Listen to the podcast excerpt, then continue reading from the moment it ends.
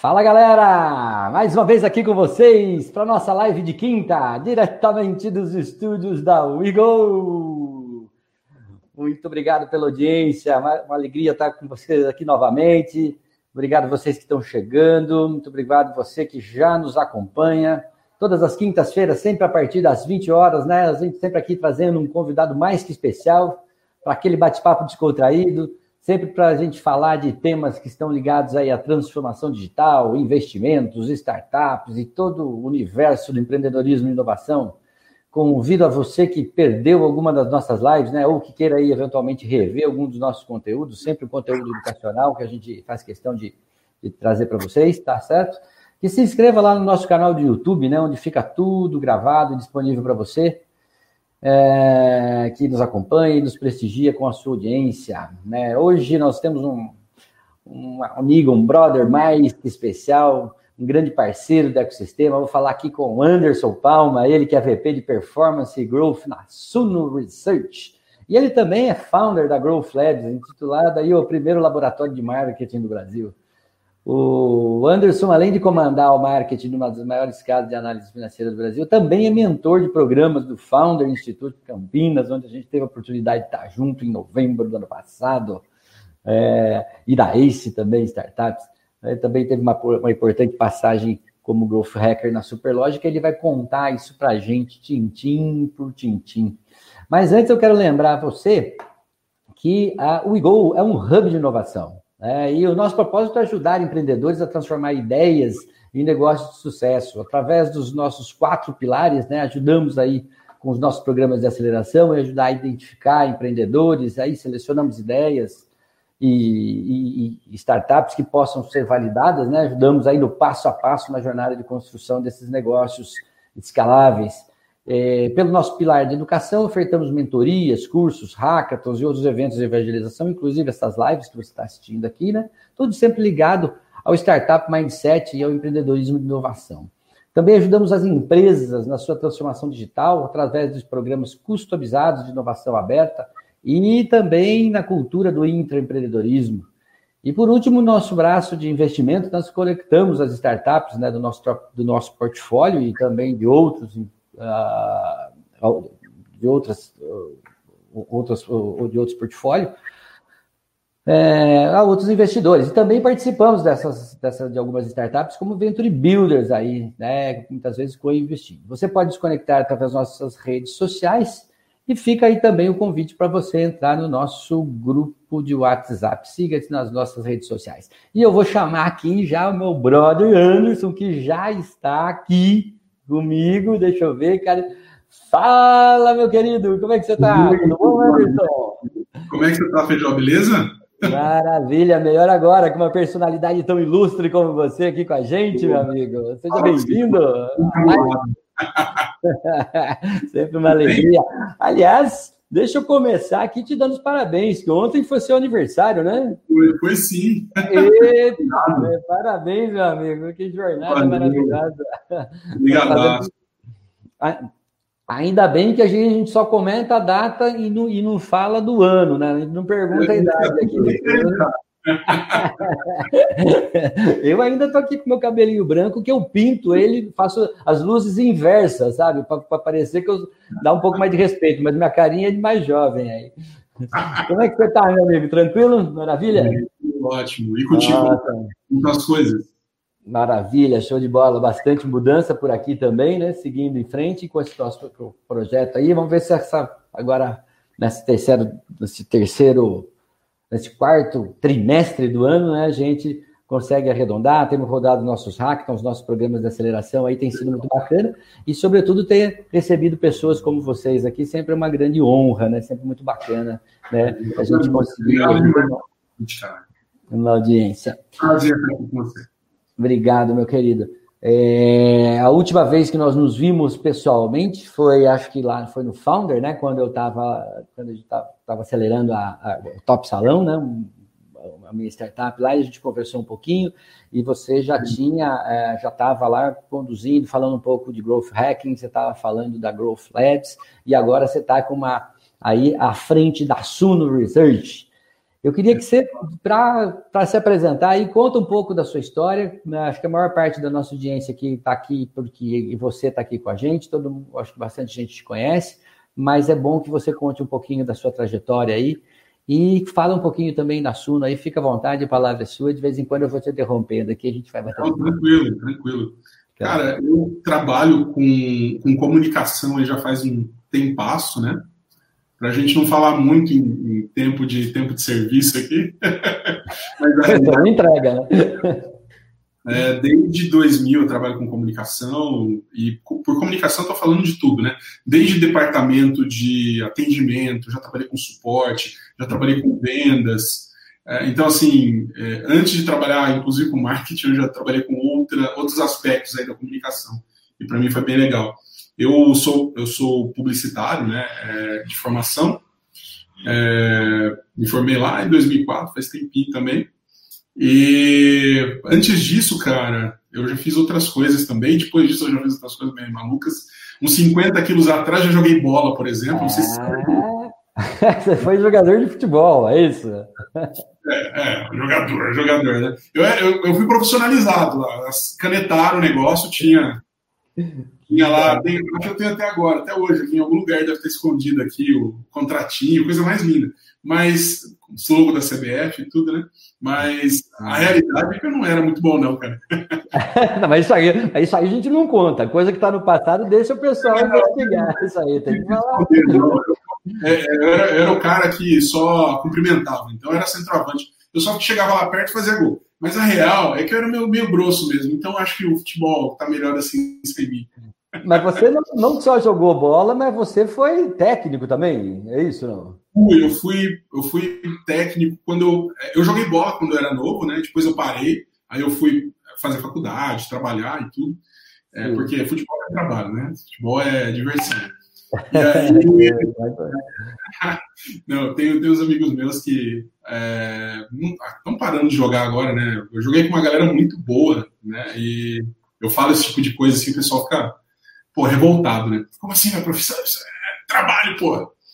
É, mas o, o, um tempo depois, né, bastante tempo depois, eu acabei indo morar fora, morei no exterior, e lá eu acabei jogando também um pouquinho para um time que era um time semi-profissional, né, é, chamado UCD, e eu, um tempinho depois, eu também fui técnico de um outro time, que era, aí era um time é, também semi-profissional, mas mais para amador, mas que foi muito legal, foi uma baita experiência legal. Disputava lá, seria uma série A3 aqui no Brasil, mas foi bastante bacana. E uma coisa legal é que, assim, quando eu falo de semi, é porque é semi mesmo. A galera, todo mundo trabalha e trabalha durante o dia no seu emprego normal, e aí à noite vai lá treinar, sabe? E é, é engraçado porque eu trabalhava, por um bom tempo trabalhei como segurança em um banco, lá em Dublin, na Irlanda, né, onde eu estava morando. E no mesmo banco onde eu trabalhava como segurança, o caixa que trabalhava comigo jogava comigo no time. Mas ele era, ele, ele era da seleção da Irlanda de futebol. então o cara trabalhava durante o dia comigo, assim, normal, depois à noite a gente ia treinar, eu vi o cara o dia inteiro. É, mas era uma coisa maluca, o cara estava na seleção, né? Ele era é, é, centroavante também, o cara estava na seleção da Irlanda, que é o Conor Shamon, e olha que maluquice, né? você encontra o cara no dia, lá no Teller, né? Com... Então, é uma realidade diferente, né, de Brasil. Meu pai jogou bola também, né? E a gente é, falava muito isso, né? Que a, a, diferença da maneira como o futebol é tratado na maior parte dos, dos países é diferente do Brasil. Né? O Brasil aqui tem muito dessa questão da profissionalização é, e, e, o cara só faz isso, né? Mas em muitos países da Europa, eu acho que da, da, da do leste europeu ali, é, tem um é, pouco dessa questão de você trabalhar e, e jogar bola também, né? Gostam disso, tem essa paixão pelo amadorismo, né?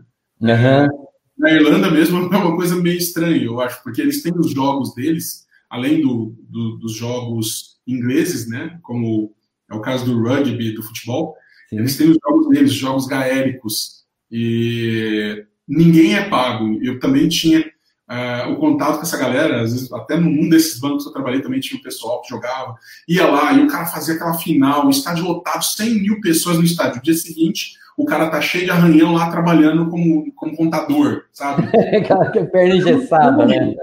É muito estranho, muito estranho. Mas é, mas é uma coisa bacana, acho até. Né? Paradigmas, né? Culturas diferentes, né? Não, muito diferentes. E lá, na Irlanda, também eu acabei trabalhando, foi lá que conheci o, o ambiente de startup, né? É, é durante o dia eu trabalhava numa startup lá chamada CoinSpan. Isso, para mim, foi o que abriu mais os olhos. Eu acabei conhecendo, né? Na verdade, mais ouvindo falar, ouvindo falar a respeito que de ano que foi isso, Anderson? Só para a gente ter uma ideia de, de noção de cronologia aí. 2008, 2008, 2009, 2010. Dois, vamos falar em 10 anos, 10, 12 anos atrás, então, seu primeiro contato com o universo das startups, primeiro, é. a primeira é. relação com esse sim, sim. empreendedorismo de, de inovação. É. É, com empreendedor, é, mais ou menos empreendedorismo, mas assim, é, ninguém chamava de, de startup. Não, e, não, não chamava. É, então, era uma coisa. Lá os caras já falavam, né? Só não, é uma startup. Tá. É, a gente está começando aqui, o objetivo é o crescimento, a gente quer aumentar, quer avançar. Show de bola, mas eu não entendia nada, na verdade. Eu achava que estava tudo ok, era normal, mas não era, né? Não era uhum. não, normal, mas não era uma coisa habitual, né? E é, eu acho que eu tive bastante sorte né, de conseguir trabalhar numa, numa empresa bacana, é, que estava com um momento de crescimento legal é, e que é, estava começando naquele momento. Né? Então, eles começaram já a toda. É, essa... a, a, cultura, a, a, cultura, da empresa já era aquilo que a gente vê hoje no, no, no, universo das startups. Ou ele carregava um pouco daquele ambiente empresarial mais tradicional? Não, não, era muito informal. Informal, né? né? muito já Tá... Sim. Legal. E assim, é, até a questão de onde você vai trabalhar, né? Porque às vezes eu trabalhava de um café, às vezes eu trabalhava de, é, é, de um local fixo, às vezes eu trabalhava de casa. Não tinha muito essa, né? E eu trabalhava muito com. Eu não fazia só marketing, eu fazia vendas também, inclusive pessoalmente. Muitas vezes eu tinha que visitar cliente, muitas vezes. Então, assim, é aquele negócio, não tem. Veste o chapéu que precisar no momento que precisar e sai, e faz. Startup mindset, visão empreendedora mesmo, quer dizer, trocou chapéu, trocou de atividade, tem que fazer, produzir resultado, é isso aí. É isso. Bacana. E, então, lá que você começa essa, essa, essa brincadeira aí, né? E aí você começa realmente a E como é que você. É, depois eu quero que você fale um pouquinho sobre a Suno, mas como é que você, de alguma forma, é, é, chega para esse mundo do growth hacking, né? E depois você vai contar um pouquinho aí do marketing criativo, tal. Como é que você transita nessa? Como é que você sai do marketing tradicional? Como é que você sai das atividades de, de, de criação, enfim, e cai no quando você depara né, exatamente com esse termo, né? Hoje eu acho que, eu acho que não foi no momento, tá? Eu, eu ouvi falar ainda quando eu morava em Dublin a respeito disso. E eu lembro de ter lido um artigo de um cara chamado Andrew Chen falando sobre growth, né? É um artigo que ficou super famoso depois, mas a real é que eu olhei aquilo e para mim eu pensei, nossa, quanta bobagem, né? Hum. E é, aí muito tempo depois, não tanto, na verdade, algum tempo depois, já aqui no Brasil, em 2011, eu estava com uma agência. É, eu, eu, voltei para o Brasil, minha esposa, é, minha esposa ficou grávida da, é, da minha primeira filha, e a gente resolveu ter a filha aqui no Brasil, né? Até porque não ia ter nada, não ia ter direito cidadania. A gente falou, pô, vamos ficar aqui longe da família, vamos embora para o Brasil, voltando. E aí, quando a gente estava aqui, eu é, assumi uma, uma, uma, uma, parte numa agência de publicidade, super tradicional, aquela história de 360. Hum. A gente crescendo e foi alcançando assim resultados legais. A gente pegou clientes muito bons. Eu tinha Itaú Financiamentos no portfólio, eu tinha Decathlon, eu tinha é, uma, uma, um braço da Shell para vídeos. Hum. Então, assim, a gente tinha um monte de cliente legal. E o que eu via, por outro lado, é que as coisas não funcionavam também, sabe? Então, a gente apanhava muito, mas muito por falta de processo.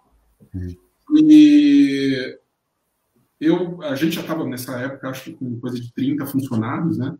E eu olhando aquilo, eu falando, caramba, mas Será que eu preciso engessar tudo, fazer as coisas rodarem? Será que tem um jeito melhor? E aí eu comecei realmente a buscar uh, maneiras de fazer isso. E aí eu comecei a estudar um pouquinho mais sobre metodologia ágil, né, sobre growth, aí acabei me deparando um pouquinho mais sobre isso também. Mas, é, assim, na, na, na prática, né, o que aconteceu basicamente foi a necessidade chamando, né? Então, você tem que se virar para conseguir fazer o que você precisa fazer no, da melhor forma possível, com o menor custo possível, sabendo que você tem que vestir um monte de chapéu, porque qualquer pequeno empresário, seja uma startup ou não, tem que fazer isso, né? Então, mas, mas o, é, a, a, questão do, do, Quando a gente fala do growth, né, também é, acaba sendo um termo mais recente, né, mais contemporâneo um pouco. É, né, mais que a gente. 2010, né? É, e eu acho que muito ele vem também, ele nasce, né? Me corrija se estiver errado, mas em função do, da evolução tecnológica que as ferramentas, que as redes, que, o, que, que as ferramentas que acabaram trazendo, né? Mas, mas eu vou falar, Feijó, que eu acho que não, cara.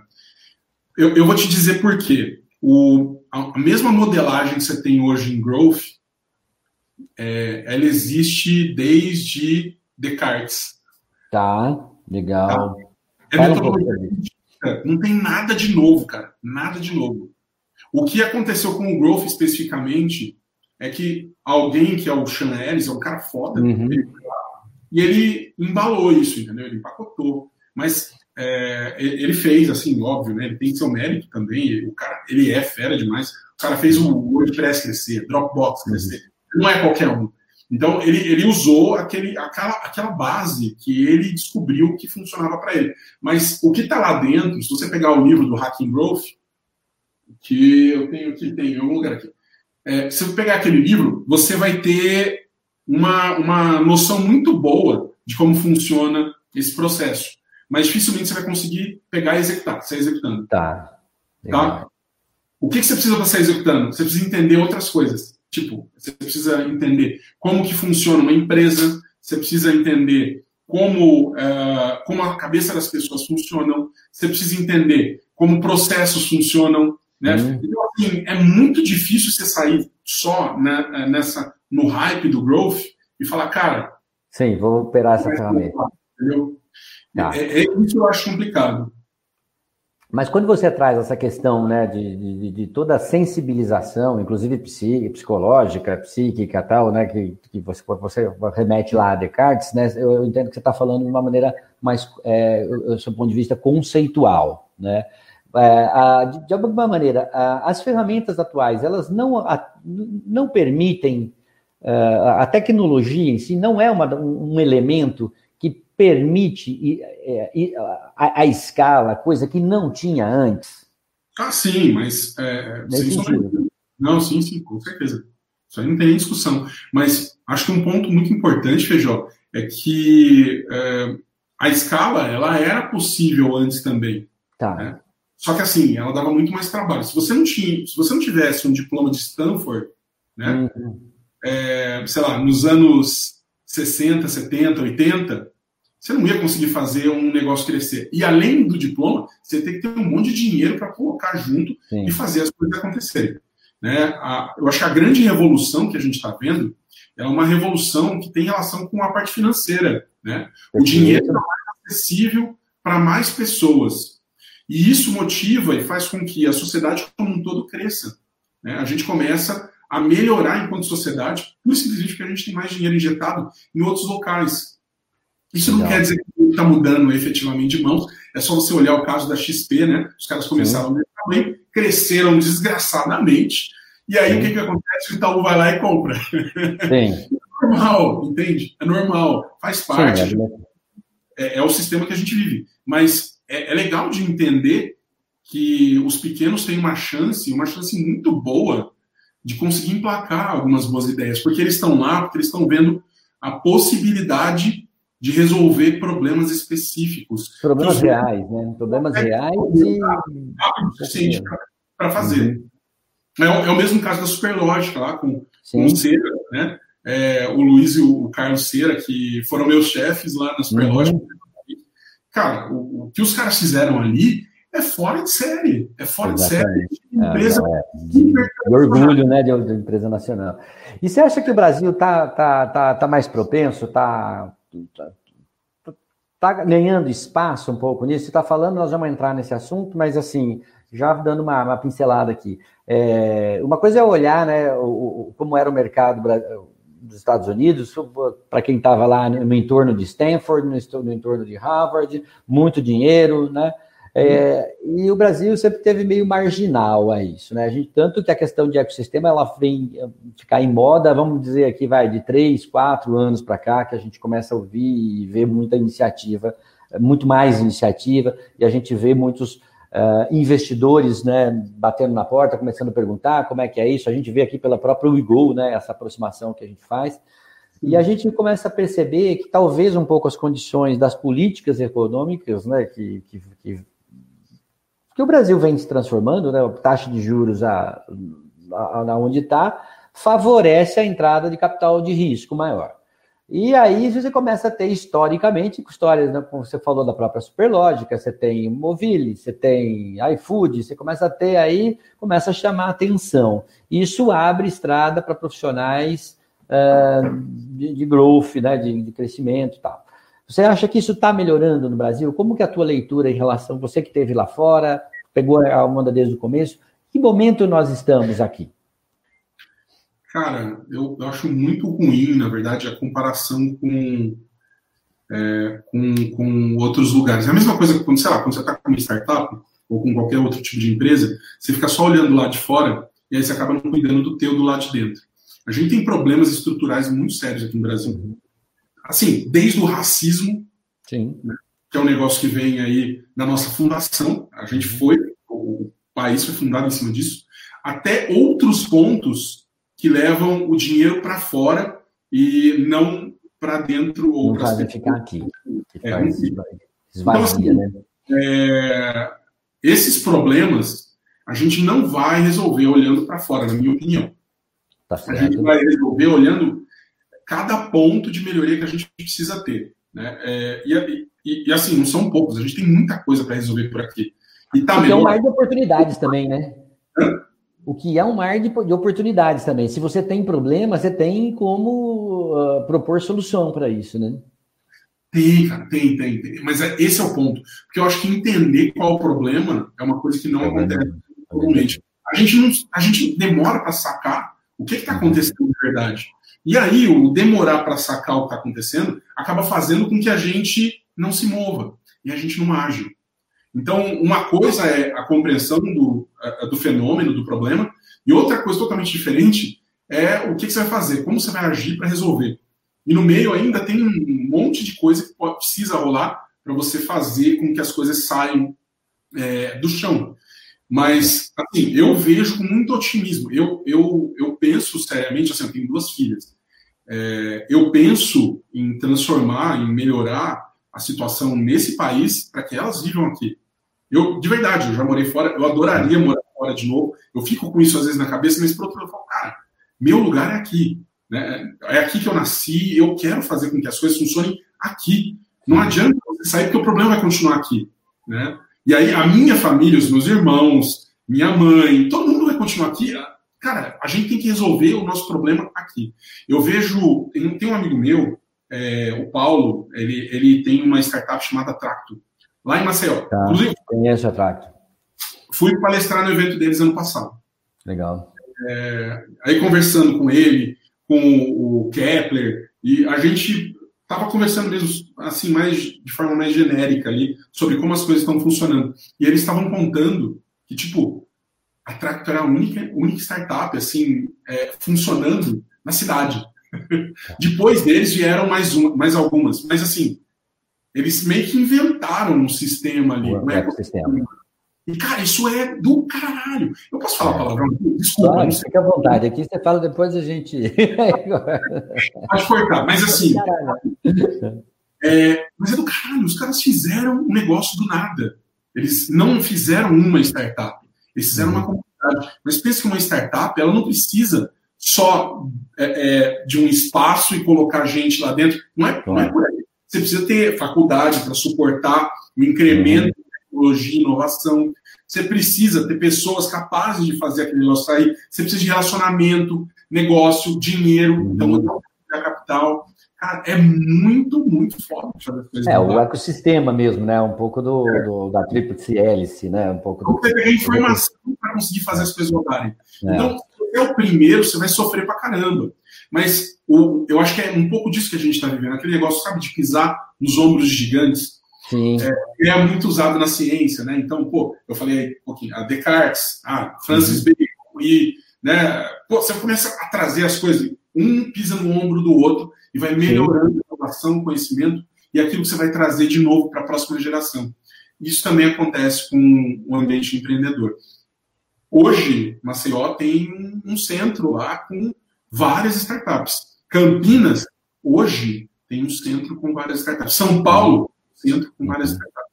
Então, a partir daí, você começa a pensar que, inclusive, poxa, uma dessas startups virou uma puta gigante, que é o iFood, que veio da Móvel. É, então, cara, não é um negócio que sai do dia para a noite. Mas... Não tá, não nasceu, né? Não, é... não, não. tem um negócio. Sucesso que... só vem antes de trabalho no dicionário, como diz o outro, né? Mas você precisa de um baita suporte por trás para fazer coisas aconteçam. É.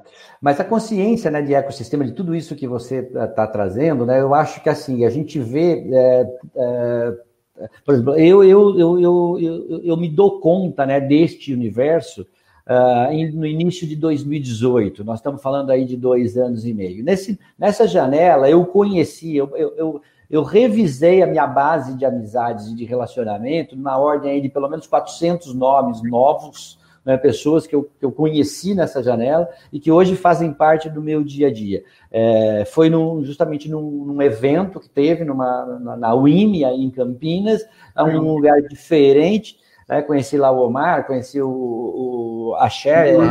o Share Talks, né? um evento lá do, do, do, gente boa. Do Luiz.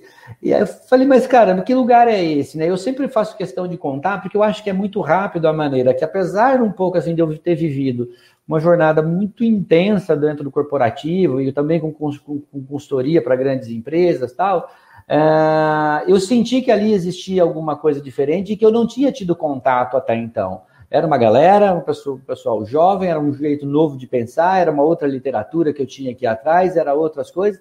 E quando eu decido, né, e daquele, eu sempre brinco o seguinte, falo, não sei onde essa molecada vai estar mas daqui a cinco anos, mas eu quero estar junto. Eu vejo hoje, quando eu me comparo, quando eu comparo com a maior parte dos meus amigos da minha, da minha idade, é, eles, aqueles que, que estão cumprindo sua jornada corporativa estão em fase de aposentadoria. Pô, eu empreendo desde os 36 anos de idade, quando eu pedi demissão, né, para poder empreender. Então, assim, eu vejo que existe uma mentalidade nova se proliferando, se propagando. E é nesse sentido que eu fiz a pergunta, né? Que eu assim, dizer, o ambiente ele não está mais propício, né? não, não comparando exatamente se, se, a, se, a, nossa realidade deve ser igual ou não de, de outros países. Mas o Brasil está amadurecendo né, e criando oportunidades e, e, e, até espaço para surgir novas profissões. Né? O que é um growth hacker né, há três anos, quatro anos atrás? Eu nunca teria ouvido falar disso. Né? Hoje, né, a gente já tem aí especialistas como você e como tantos outros nomes que estão encontrando espaço e estão sendo procurados pelas empresas né, para poder desenvolver o seu trabalho. Né? Sim, total. É, é, um, é um amadurecimento, né? É um amadurecimento do mercado e que acaba encontrando também outros problemas, né? Por exemplo, você encontrar, você encontrar uh, um profissional entenda do que é necessário para trabalhar com isso. Sim. É, é muito novo ainda. Né? É, não é novo para nós que estamos no ecossistema, mas. Isso na faculdade, né? Assim, eu, eu, eu tenho. Assim, você não tem ideia, eu tenho inúmeros defeitos e problemas enquanto profissional. Eu tenho certeza que você tem, todo mundo tem, ninguém é completo. Uhum. A questão do tempo de estrada, é. cara, te dá uma visão para algumas coisas que outras pessoas não. Horas. É isso aí, é isso aí. O... É, é, engraçado porque tem muita, tem muita gente hoje fazendo, trabalhando com, uh, com certificação ou tentando preparar esses uhum. profissionais. Mas imagina que um cara que dificilmente uma pessoa que está saindo hoje com 19 anos aí indo para o mercado e querendo trabalhar com isso, ele entende de, mesmo que seja minimamente de negócios. Tá? Você precisa entender de negócios para poder trabalhar um pouquinho melhor. Não, não, vai resolver tudo, não, pelo contrário. Sim. De tecnologia. O cara de growth ele tem um cara que tem que entender de um, de, de um bocado de coisas. Né? E assim, não é um nível super profundo, é entender, de conhecer mesmo ter contato. Dá uma detalhada nisso, né? Porque aqui a gente tem sempre um contexto educacional e apesar da nossa audiência, da maior parte, saber o que é isso, é legal né, ver um especialista falando. Qual que é o, o, o job description aí, né? O que, que um growth hacker precisa saber para ter êxito dentro dessa, dessa jornada? Eu, eu acho que é uma questão assim. Eu vou, vou até voltar um passo, né? É, eu, eu gosto muito do termo é, cientista do marketing, né? É, que é um conceito que vocês criaram, é isso? É um conceito que a gente criou para é. ter uma diferenciação lá dentro do Growth Labs.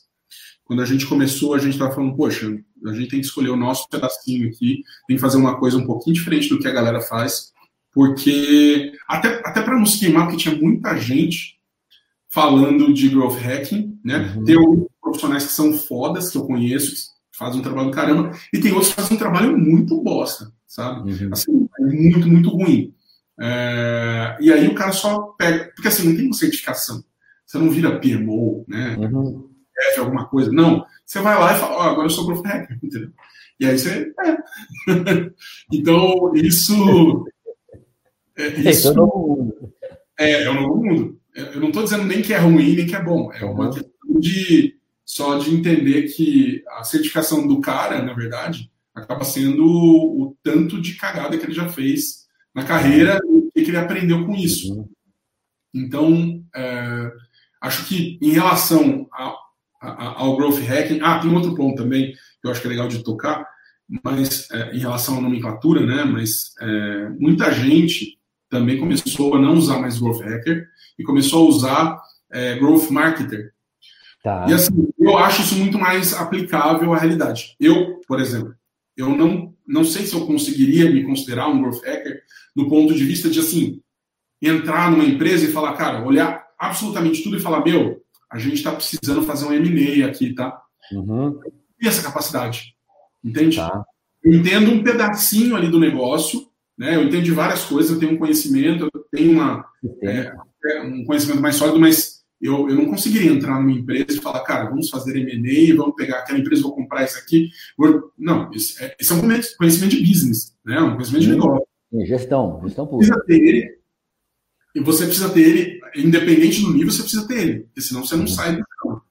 É, e aí, é, é, o que eu estava falando para você de idade, não, não necessariamente a idade, né, mas o cara que sai da faculdade, ele, ele não vai ter essa. Não vai conseguir porque não faz parte da realidade.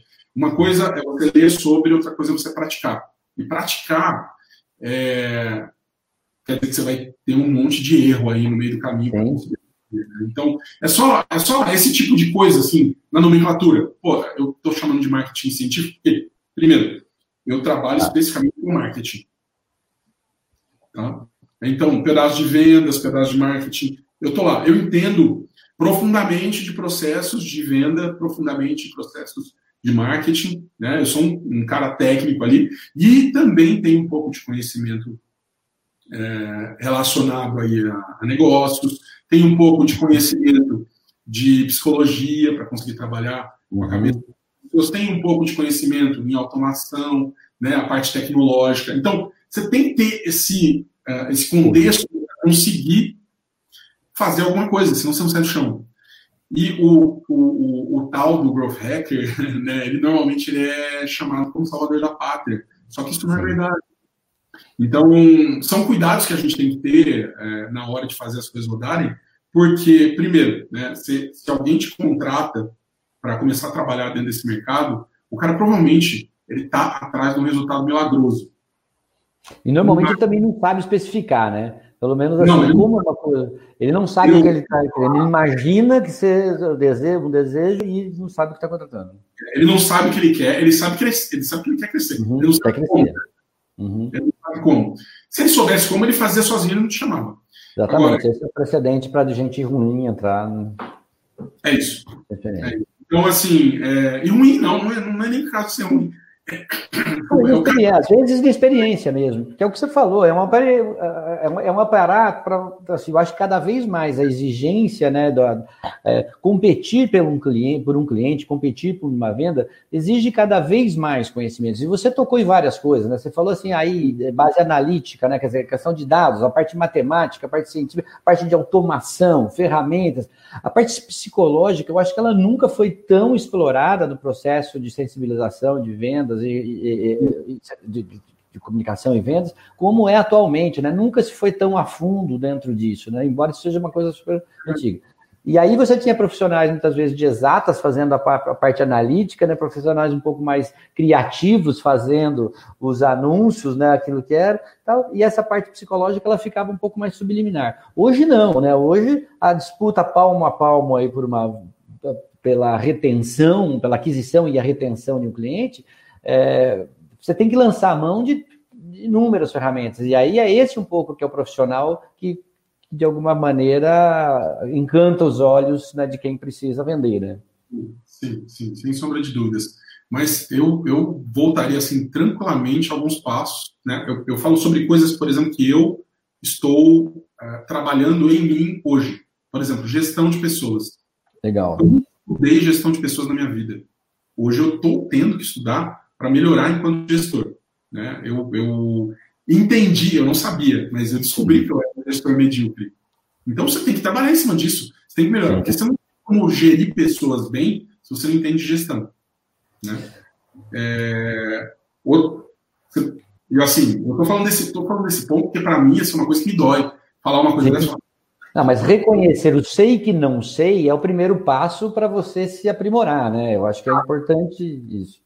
É exatamente, Jó. E eu, cara, é uma coisa que eu estudo pra caramba. Eu mesmo tenho uma equipe grande hoje, né, que eu comando. E é muito legal quando você consegue abrir e falar, cara, eu não sou expert nisso, eu sei da ferramenta, eu sei da parte técnica, você vai precisar fazer campanha, eu resolvo.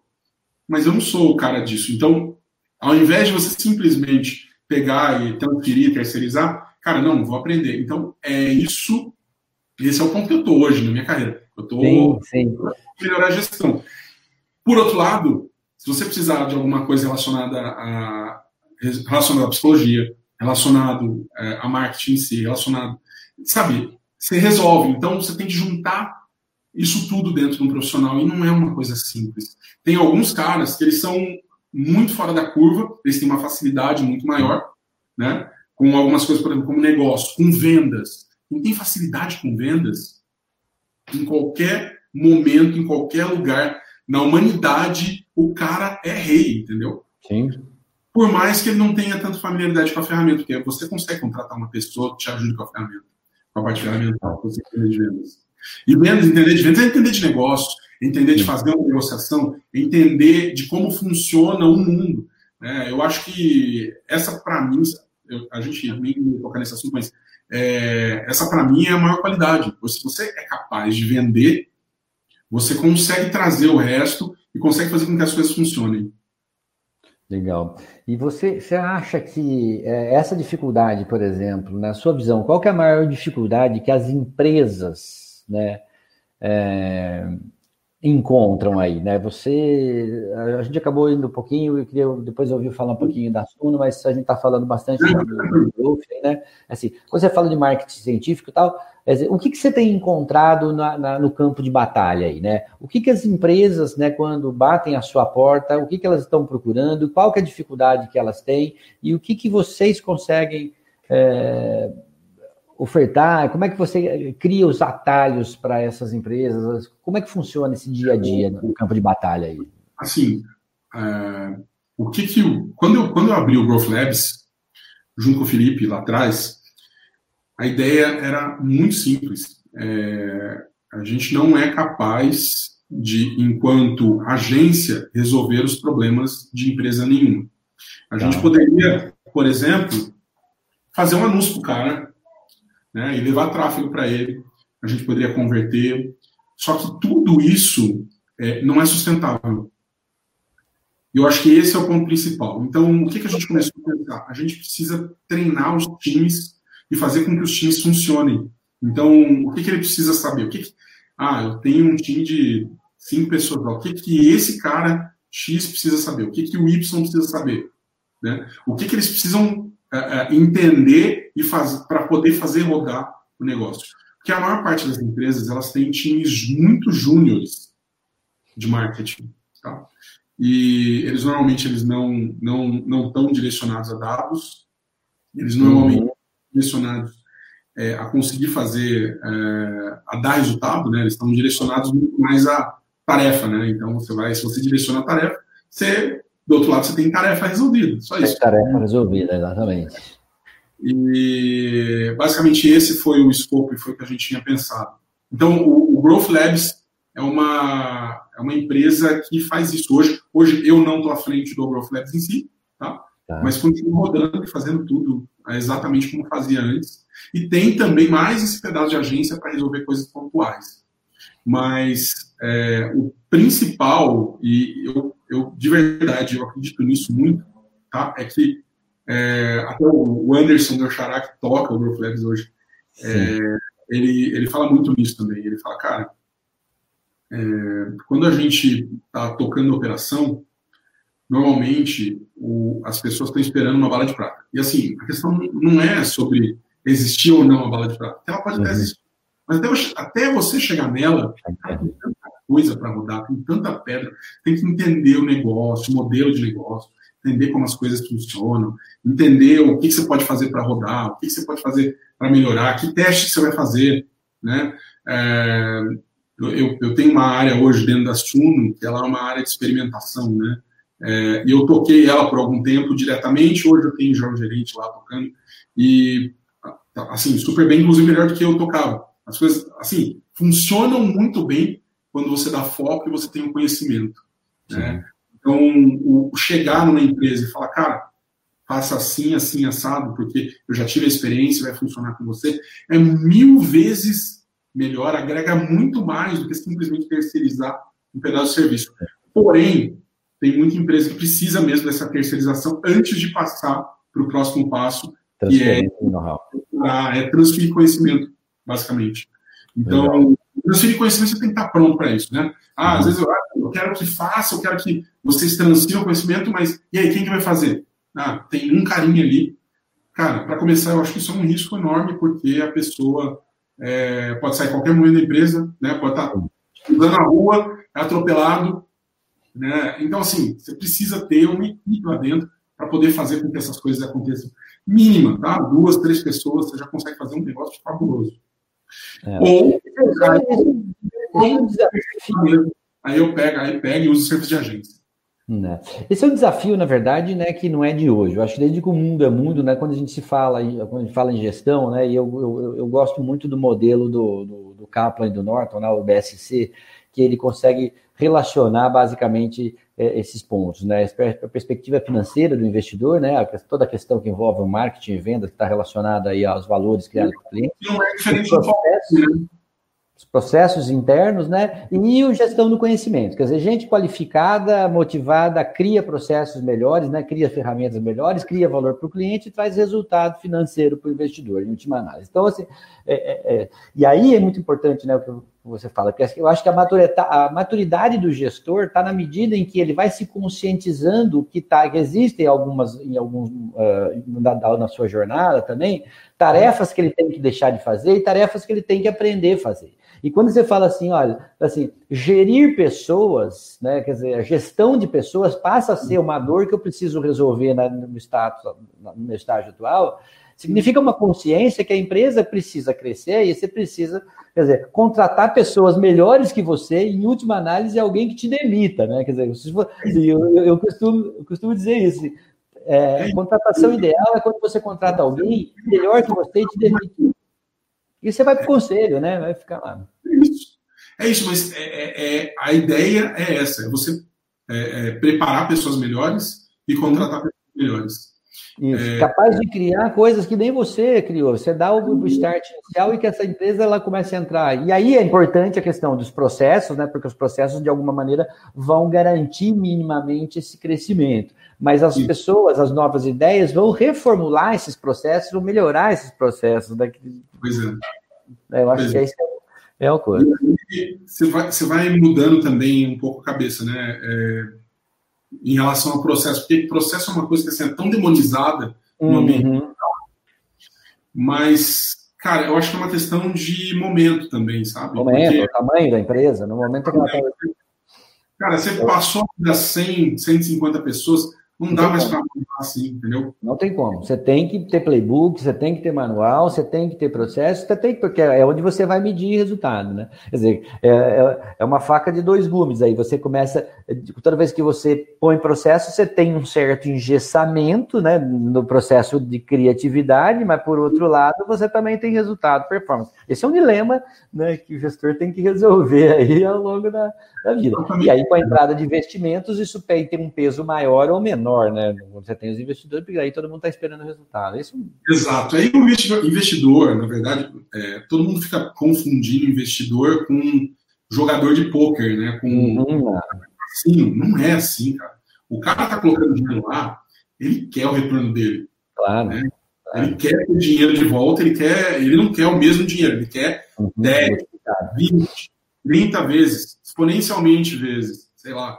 O, o ponto é que se ele, ele não sabe nem o que está rolando lá de dentro, como que ele vai colocar dinheiro ali dentro?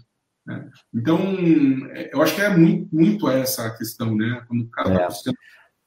Mas falando de investimento, já me conta um pouco. Fala, apresenta a gente, fala um pouquinho, dá um resuminho da Suno Research para a galera. É, e o que, que é que você está fazendo lá? Você está fazendo os outros ganhar dinheiro, é isso? Basicamente isso, né? Hoje, o, meu papel aqui é gerir alguns times. Eu tenho time é, de, de growth, eu tenho time de mídia paga, eu tenho time de inbound, time de inside sales, é, time de data analytics. Então, assim, tem vários times lá dentro é, com um objetivo ali só que é melhorar o nosso crescimento. Mas, ao mesmo tempo, a gente tem esse outro trabalho, né, que é o, o foco, olhar na melhoria dos, uh, na melhoria da qualidade do investidor brasileiro. A gente está aqui, nós somos uma casa de, de, uma casa de recomendação de investimento. A gente está aqui com um objetivo único de melhorar o Brasil, tá? De fazer as pessoas investirem mais, de fazer as pessoas. Esse dinheiro é, é uma coisa muito louca, né? Porque ninguém para para pensar nisso. Né? Mas quando você pega e você investe dinheiro em uma startup, por exemplo, que é uma das maneiras que você pode investir, você não está só colocando dinheiro esperando o negócio multiplicar. Você está colocando dinheiro numa empresa de verdade, que está aqui dentro da tua comunidade, do, do teu raio de atuação, que está contratando gente, consequentemente reduzindo até criminalidade. Você não pensa nesse tipo de coisa, mas o que você está fazendo é transformando a tua comunidade. E aí, você vai ter mais dinheiro, tua comunidade vai ter mais dinheiro e todo mundo é empoderado. E isso é transformador. E uma vez que você começa a colocar dinheiro, pô, vou colocar dinheiro numa small caps ali, né? Uma empresa que tem um franco crescimento, uma scale-up, ele, cara, esses caras vão contratar gente a rodo, eles vão fazer com que o mercado do local mude, eles vão fazer com que uh, mais dinheiro circule por ali. Então, assim, são questões que acabam ajudando o todo do país. É, eu, eu sou muito favorável. É, eu vou ser honesto contigo, antes, antes da Suno, eu investia só é, em renda fixa. Né? E depois da Suno, eu comecei a olhar para outras oportunidades. E não só aquelas que a gente tem ali fáceis no B3, mas também, inclusive, de investir em startup. Olhar e falar, cara, ó, vamos de repente colocar um dinheiro. Ou mesmo investir com um pouco de conhecimento, que é o caso das mentorias. Eu faço bastante uhum. mentoria, dou mentoria para ACE, no mentoria. É, Está convidado já para vir fazer mentoria aqui para o Igol também, né? Que você, você ainda não veio no nosso programa, mas. É, para mim, é gravado aqui. Está prometido. Para mim, é a minha maneira de, de, de contribuir. Tá? É o que eu, eu vejo assim. Porque quando, não tem nada mais legal do que você ajudar com algum conhecimento muito específico que você tenha, que vai realmente ajudar essa pessoa. Porque o cara, cara, ninguém vai saber de tudo. O cara que, sei lá, é administrador, ele sabe de administração. O cara que é de vendas, ele sabe de vendas. O cara que é de marketing, ele sabe de marketing. E assim, você, dificilmente você tem uma relação assim de, de tantos pontos de contato quando você tem dentro dessa área de growth. Então, quando eu normalmente olho alguma coisa, olho uma, uma operação mínima e o cara fala, pô, tô precisando vender mais, é, às vezes fica muito fácil, você correlaciona. Você encontra, você fala, já volta ali a experiência, fala, pô, isso aqui eu já vi acontecer, eu fiz assim, assim, assado, ou outra pessoa fez assim, assim, assado. Talvez você possa explorar esse caminho. E nessa pessoa vai buscar, vai caçar e vai colocar para rodar e vai ter o resultado muitas vezes. E quando ela tem o resultado, ela acaba favorecendo de novo a comunidade, isso está voltando para o país. Criando impacto. É, eu queria só.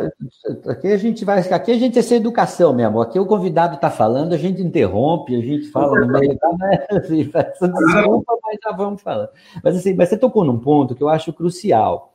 Porque, né, é, e isso é uma coisa que eu comecei a ver também, acho que no, no, no, na perspectiva dos investidores deste mercado, é que às vezes não é só a grana, né? Quando a gente está falando, inclusive, né, de smart money, especialmente em estágios mais iniciais, você vê muito dessa questão da chegada do capital, mas também com um, a reboque vem um conhecimento, ou network, ou alguma coisa tal. Mas pega, por exemplo, o exemplo de, de, de, de, de cases como o próprio Uber, né? Aí você fala assim, pô, mas o Uber até hoje, ele ainda uh, vive de investimento, não sei o quê, tá, Cara, mas só a transformação na sociedade que ele promoveu já pagou todo o investimento eh, que, foi feito. Então, mesmo que você tenha, não tenha tido efetivamente um retorno financeiro, o retorno para a comunidade, o retorno que, esse, que, essa movimentação fez em termos de, de, de comportamento humano já se justificou. Né? E eu acho que é muito isso que acaba acontecendo no, no, mundo das startups, né, né, nessa cabeça desses jovens empreendedores, especialmente, que assim tem muito de, de, propósito na coisa, tem muito de tentar resolver soluções, problemas, dores reais, né, daquilo que, que afeta. E muitas delas vão, não, não vão conseguir atingir o apogeu, mas vão resolver aquele programa, e, problema, e aí vem aquilo que você falou, daí virão outros né, que vão pisar nas costas desse, desse pioneiro, desse gigante, e vão fazendo cada vez mais. Então, eu acho que existe uma consciência realmente de investimento, claro, a coisa não é linda, né? não, não são flores, mas existe um, um, uma mudança de pensamento também, né? que é um pouco daquilo que você falou, só investir em renda fixa. Quer dizer, investir numa empresa internacional, estou mandando para lá. Pô, isso também pesa na minha decisão de investidor hoje, quando eu vou. Estou falando assim, ó, peraí, tem uma startup aqui que resolve uma coisa que eu acredito, tem um propósito que eu acredito, eu vou estar colocando um dinheiro aqui também para tentar resolver isso daí.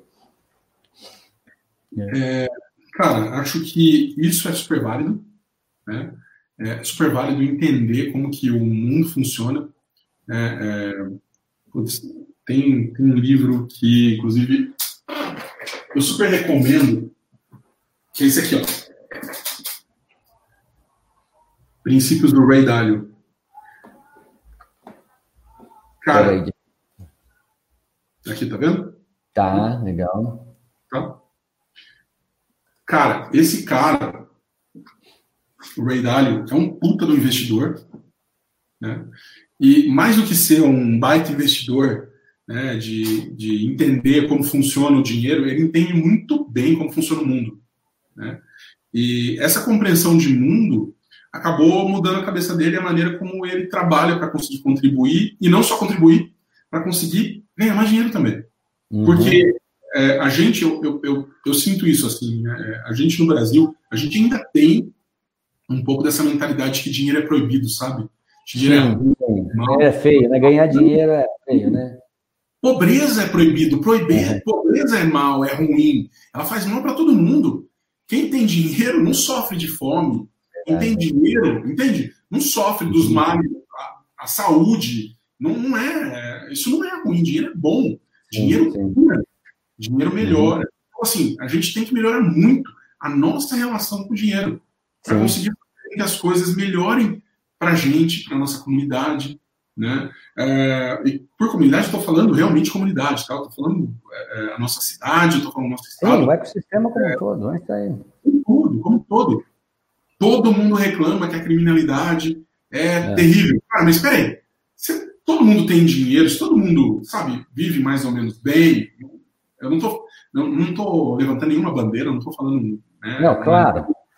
É, é, mais um ponto de que é, quando o dinheiro existe ali, tá? Quando ele transita ali, você reduz os problemas. você minimiza os problemas e você vai melhorando a questão do. É, você, você, não sana todos os problemas, você não consegue comprar a felicidade, você não consegue comprar a vida, mas você é, consegue é, resolver. Sorvete que é quase a mesma coisa, né? Vamos combinar. É, é ambição, ambição, e ganância, né? São coisas que às vezes têm alguns pontos de tangência, mas não é exatamente a mesma coisa. Né?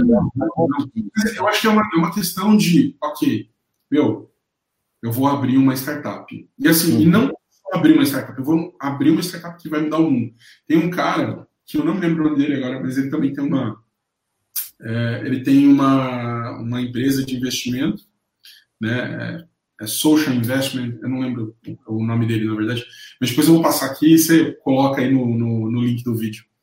Legal. É, é, mas esse cara foi um dos diretores do Facebook e o cara é um cara muito foda, muito foda.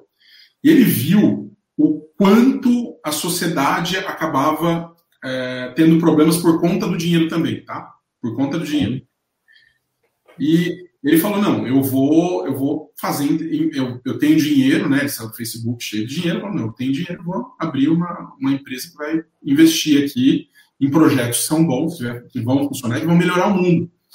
E esse cara, é, ele, ele começou a fazer isso e colocar isso em prática. Ele começou a ver o quão difícil é para você tirar é, uma ideia do papel uhum. que faça diferença. Tá? Uhum. Porque nada contra uh, iFood, por exemplo, não, mas assim, não estão mudando o mundo. Tá? Eles estão uhum. ajudando pra caramba, principalmente no momento que a gente vive, mas eles não estão mudando o mundo. Agora, uma empresa que vai mudar o mundo, que vai, sei lá, é, dar vacina, que vai é, transformar a água em água potável para as pessoas, que vai acabar com a fome. São, esse tipo de, é, é de ação, ela surge em muito menor escala, mesmo Sim, no. Os projetos do Bill Gates lá, né? Os projetos do Bill Gates, exatamente. É. Mas ela só, mesmo esses projetos, eles só aparecem quando o ambiente é propício para isso. Ou seja, muita gente está dentro, muita gente está investindo em outras muita coisas. Muita grana.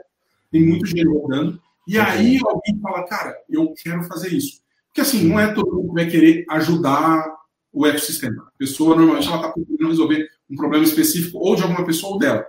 Mas é, quando é, o ecossistema ajuda, quando tudo está direcionado para isso, tem mais dinheiro fluindo, o mundo fica melhor. Então, eu acho que é, é um pouco do, do, do que eu acho legal, tá?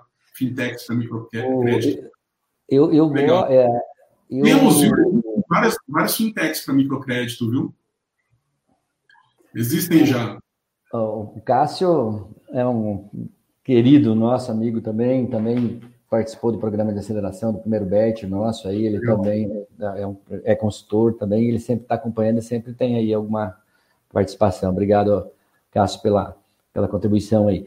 E, mas assim, você está falando, né? O Jorge Paulo Leman, eu tenho uma frase que eu gosto que ele fala assim: depois que você ganha o primeiro milhão, né? Você fica ávido para ganhar o seu décimo, né? Depois que você ganhou 10 milhões, cara, de 10 milhões para 100 milhões, pouca coisa vai mudar a sua vida. Acima dos 100 milhões, cara, não vai mudar nada. Quanto dinheiro entrar, quando não vai mudar absolutamente nada. Então é o momento em que o dinheiro deixa de fazer esse é, sentido, que faz sentido você pegar todo esse aprendizado e devolver para o mundo sobre alguma forma, né? Ajudar outras comunidades. E aí vem todos os projetos, né? Que Fundação Lehman e tudo assim, eu, tem aí, né? Que, que acaba um pouco dentro dessa linha que você está fazendo. Eu acho que acaba sendo é, os grandes projetos transformadores realmente de uma sociedade, de alguma forma, eles precisam realmente de grandes aportes, né? E aí acaba passando. Eles precisam, eles precisam ir assim. A gente, quando, quando isso acontece, quando a gente está trabalhando, é, estou até procurando aqui o link para você encontro fácil.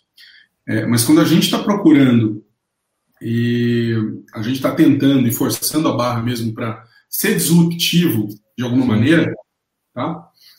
é, a gente consegue trazer mudanças estruturais, tá? Que eu acho que são. Nossa, é isso daí. É, é, o, é, o, que acaba mudando de verdade o mundo, né? O dinheiro, o dinheiro estando aqui, você já vai ter uma mudança gigante. E você aportando um pouquinho mais aí para tentar fazer com que a gente tenha mudanças estruturais, cara.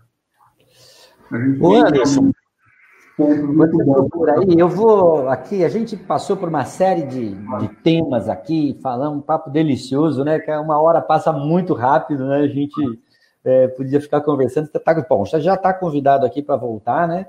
E a gente vai, vou querer você aqui no nosso programa, não tão hackathon, começa agora em outubro, vamos ver se, a gente consegue trazer você de novo para cá.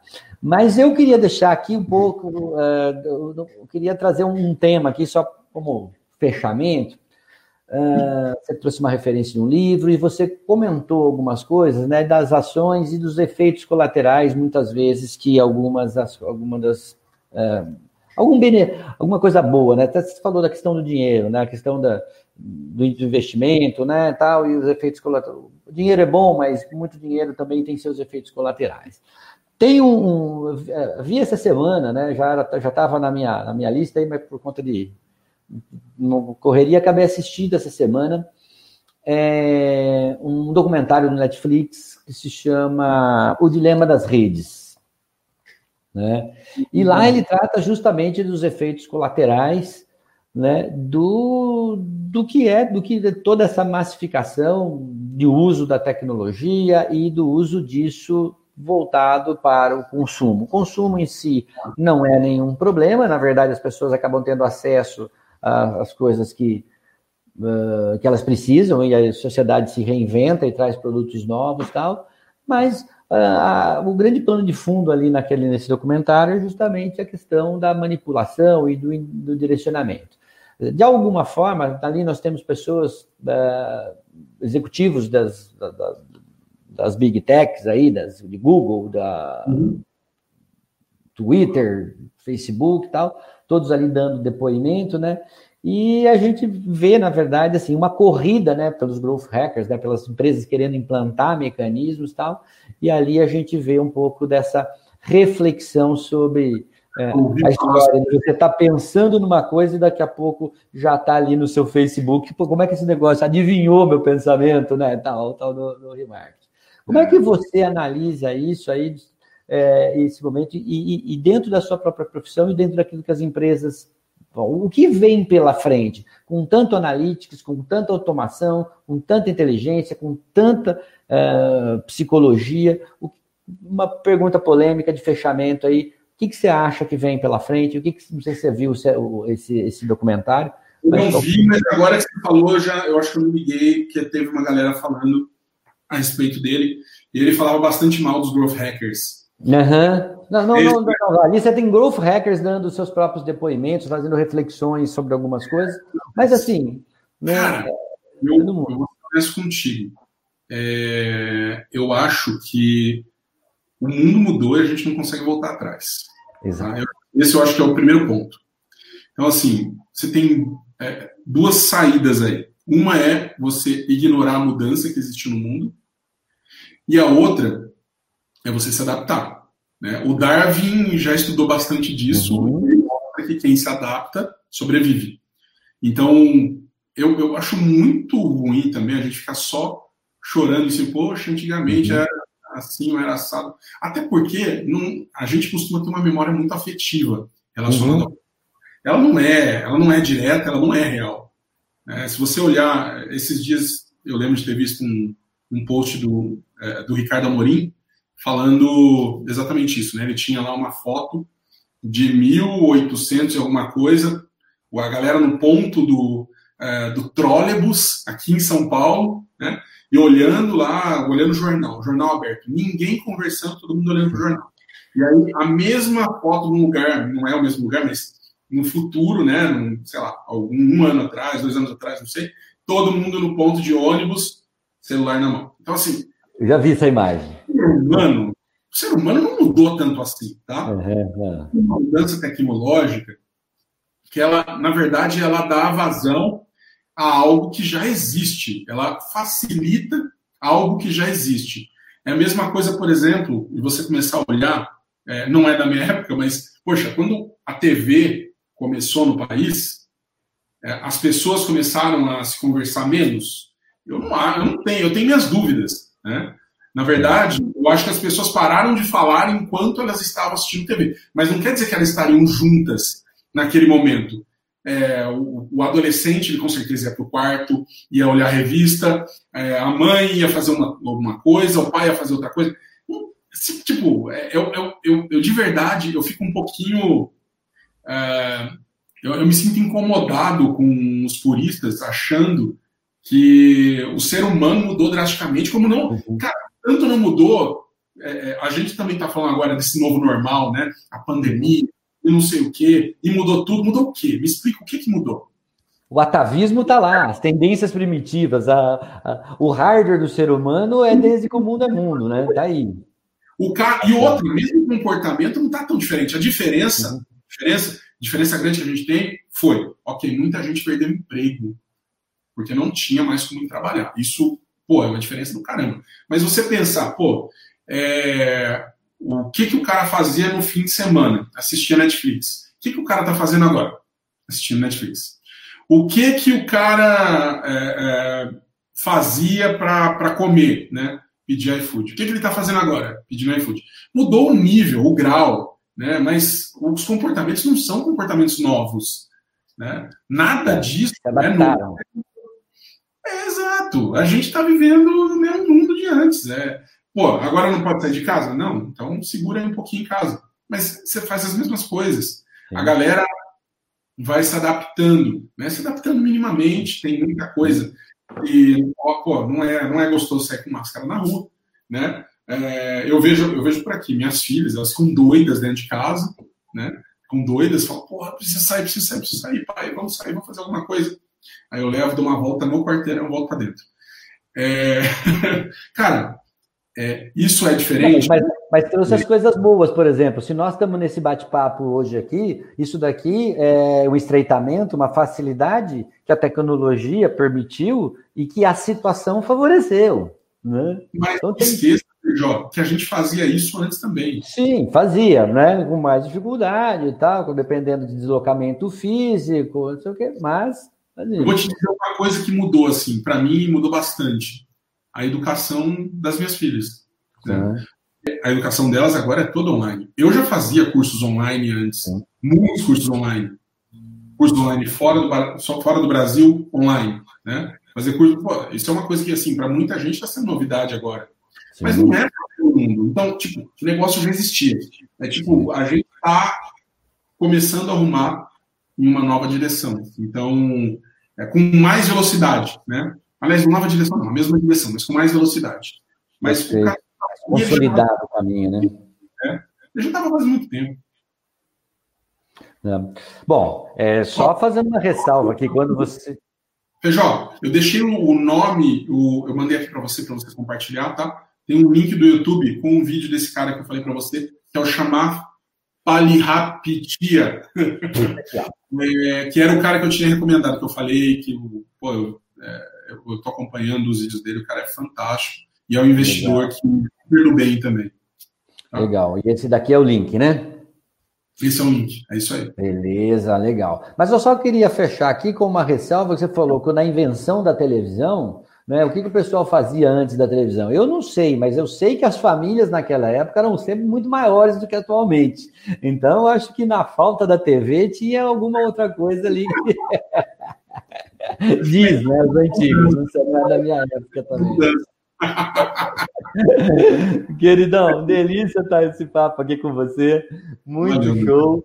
É, eu fico aí, fica aí. Nós estamos aqui já passando um pouquinho do nosso tempo. Se por mim eu tocaria esse bate-papo a noite inteira contigo, mas até em respeito aí a, a você, né, que dedicando seu tempo, sua competência e a, uma delícia estar aqui.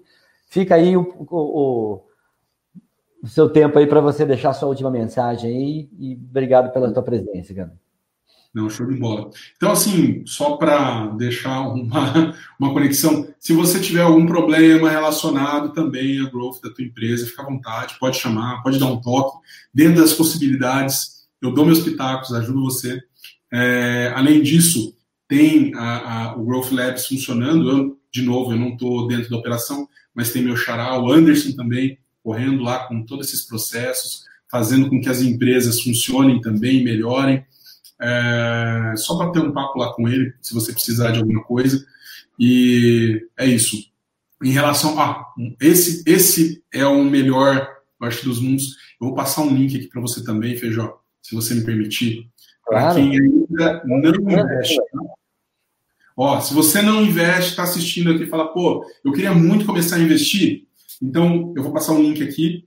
É, a gente criou é, um, um plano, uma assinatura gratuita para quem quer começar a investir. Tá? Então, pô, não entendo nada de investimento. Cara, pega aqui, dá uma olhadinha, tá bom?